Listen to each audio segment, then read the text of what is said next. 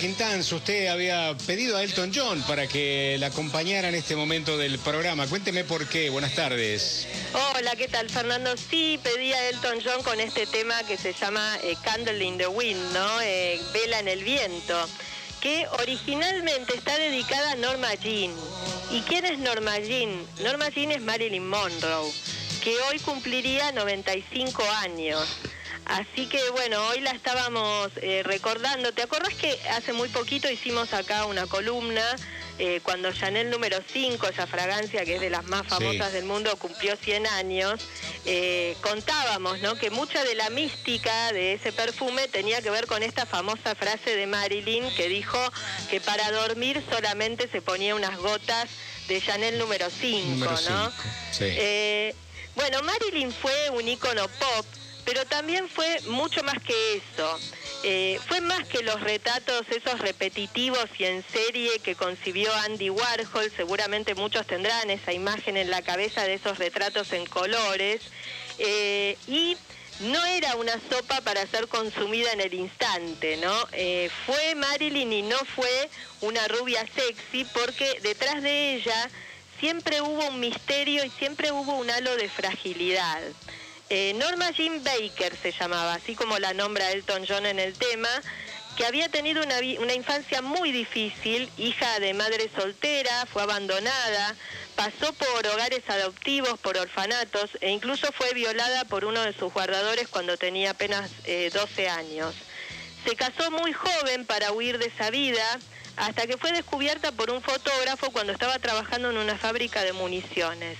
Y todo lo que vino después, yo no lo voy a reiterar acá, vino su carrera de modelo, vinieron sus películas que seguramente Iván va a poder profundizar, eh, su agitadísima vida sentimental.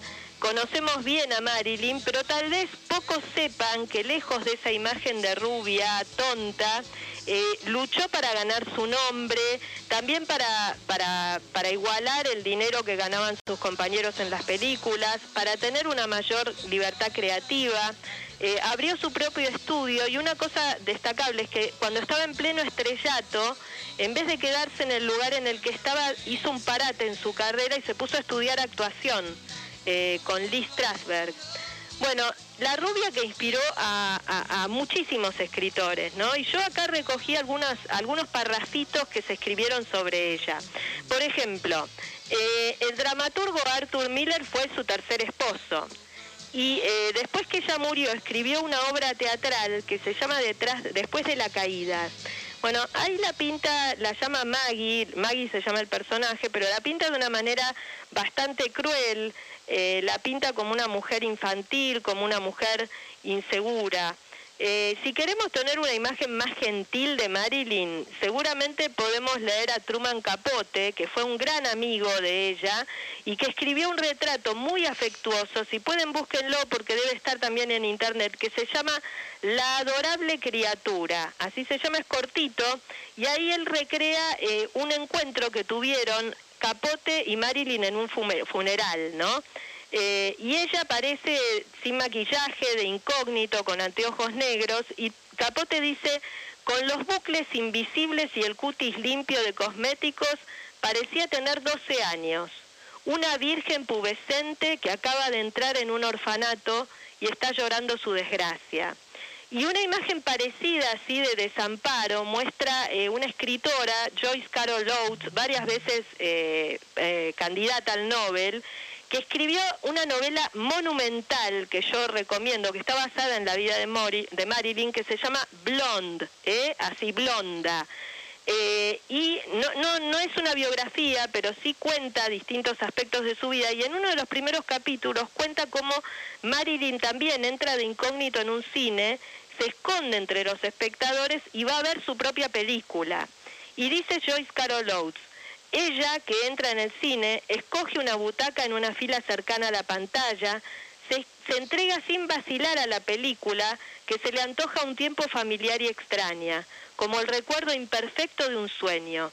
Ella recuerda, no con claridad, sino en fragmentos, sus emociones perdidas, la soledad de su propia infancia, aliviada solo en parte por la gran pantalla.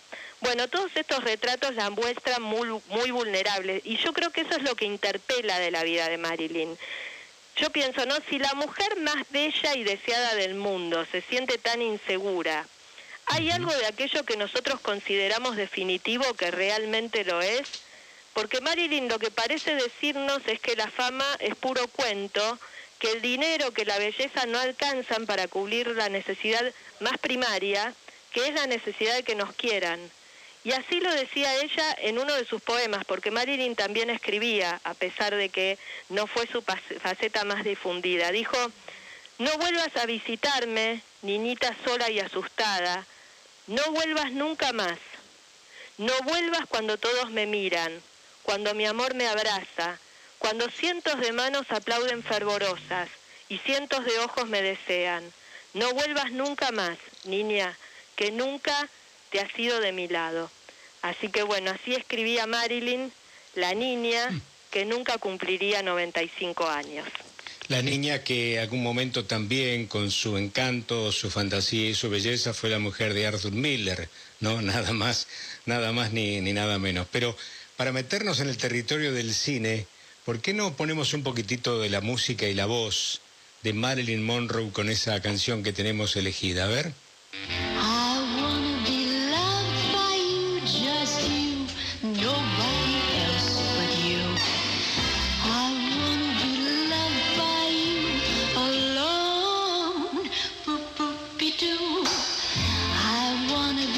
que cantar, Marilyn Monroe susurraba, me parece, las melodías.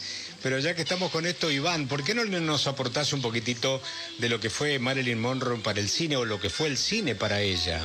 Bueno, sin ninguna duda, ¿cómo les va a todos? Sin ninguna duda estamos hablando de uno de los de las figuras icónicas del cine, que como suele suceder en algunos casos, eh, tiene muy poca filmografía. La carrera de Marilyn Monroe realmente es corta en relación, digamos, al impacto inmediato que había generado. También es una de esas carreras que decís, bueno, ok, este, si hay una forma de creer en el destino, tal vez tenga que ver con este, historias como esta, porque ella estaba trabajando, no me acuerdo si era una panadería o algo, era un... un, estaba trabajando en un negocio de estas características. Una, una fábrica de municiones. Ahí está, una fábrica de municiones. Alguien le sacó una foto para una revista y a partir de ahí empezó este, un antes y un después, es el punto de giro, si se quiere, en la trama de la película este, de, su vida. Eh, en, la, vida de Marilyn Monroe, que además fue rápidamente contratada ¿no? como, como, como extra por la Fox, eh, pero eh, inmediatamente iba. Marilyn tenía algo en, el, en el sentido más estricto de lo que es una estrella, que es ángel. Este, esta palabrita con la que suele decorarse eh, eh, la descripción de la vida de algunos artistas tiene que ver específicamente con eso. No se estudia por más años que vos le pongas eh, a, la voz, al canto, al baile, a la actuación, estudies con quien estudies, hay algo que es ángel que no se compra, lo llevas incorporado, está ahí. Sonreía Marilyn Monroe en la pantalla y se iluminaba. La cámara amaba a Marilyn Monroe. Muchas veces se ha hablado de esto, las cámaras que aman a determinadas actrices y determinados actores en la historia.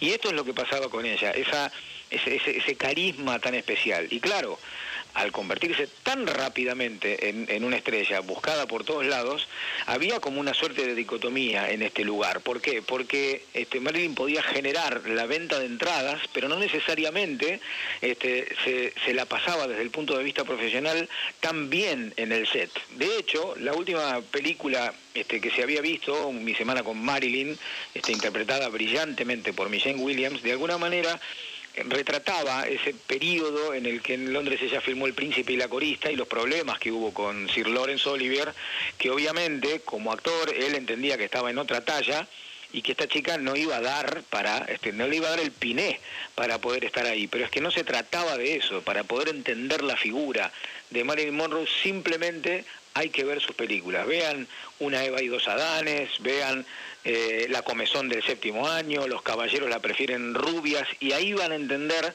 cómo es que una industria necesitaba tanto de una Marilyn que la exprimió a, una edad en la que por ahí no estaba tan preparada como para poder afrontar semejante nivel de popularidad. Recordemos que Marilyn Monroe, como, como, dice, como decía Silvi, muere a los 36 años, muy, muy joven. O sea, su carrera ni siquiera podíamos decir que estaba en el pico de su carrera, bajo ningún punto de vista, porque una actriz de 36 años tiene todavía la misma cantidad, si es que decide, la misma cantidad de años como mínimo, si es que decide seguir adelante para hacer otro tipo de carrera. Pero sí, es cierto que ella estaba tratando de estar a la altura de sus compañeros. Ha compartido eh, elenco con algunos de los más grandes actores que han, que han pasado por la pantalla, Tony Curtis, Jack Lemmon, este, bueno, el propio Laurence Olivier.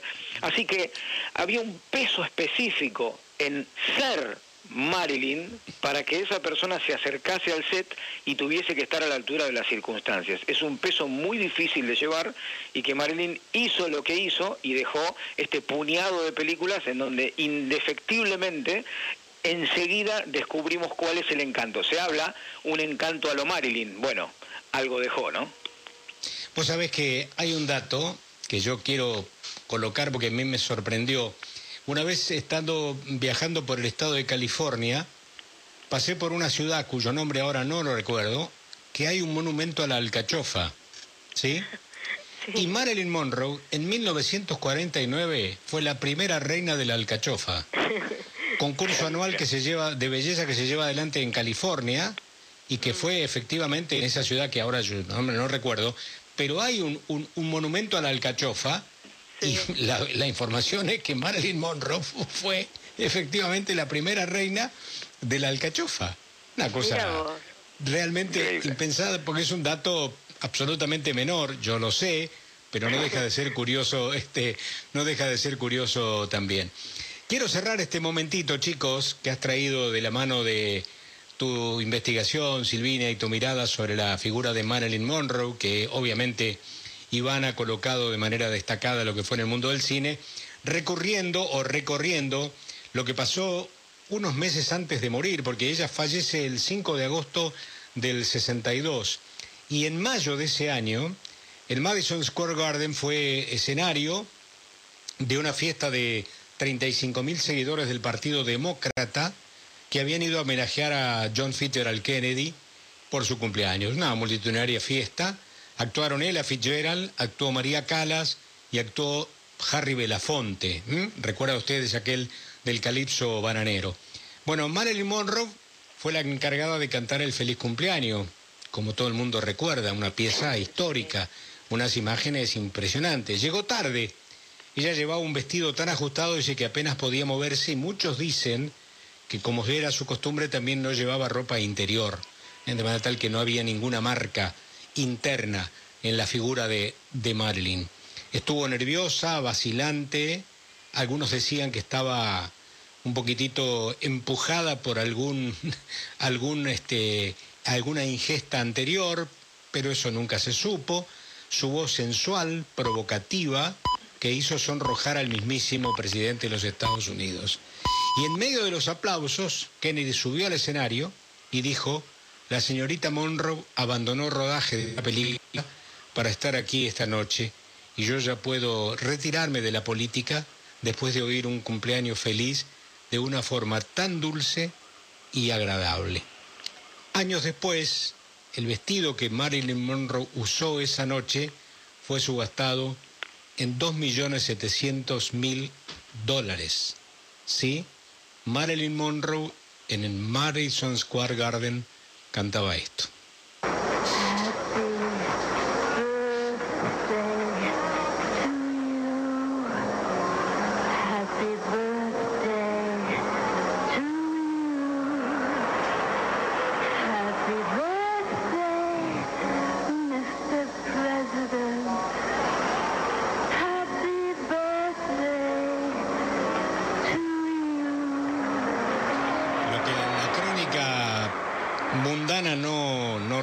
y yo lo coloco porque lo sé, me lo contó alguien que estuvo ahí esa noche, es que ese era el momento en que la gente estaba comiendo helados de postre.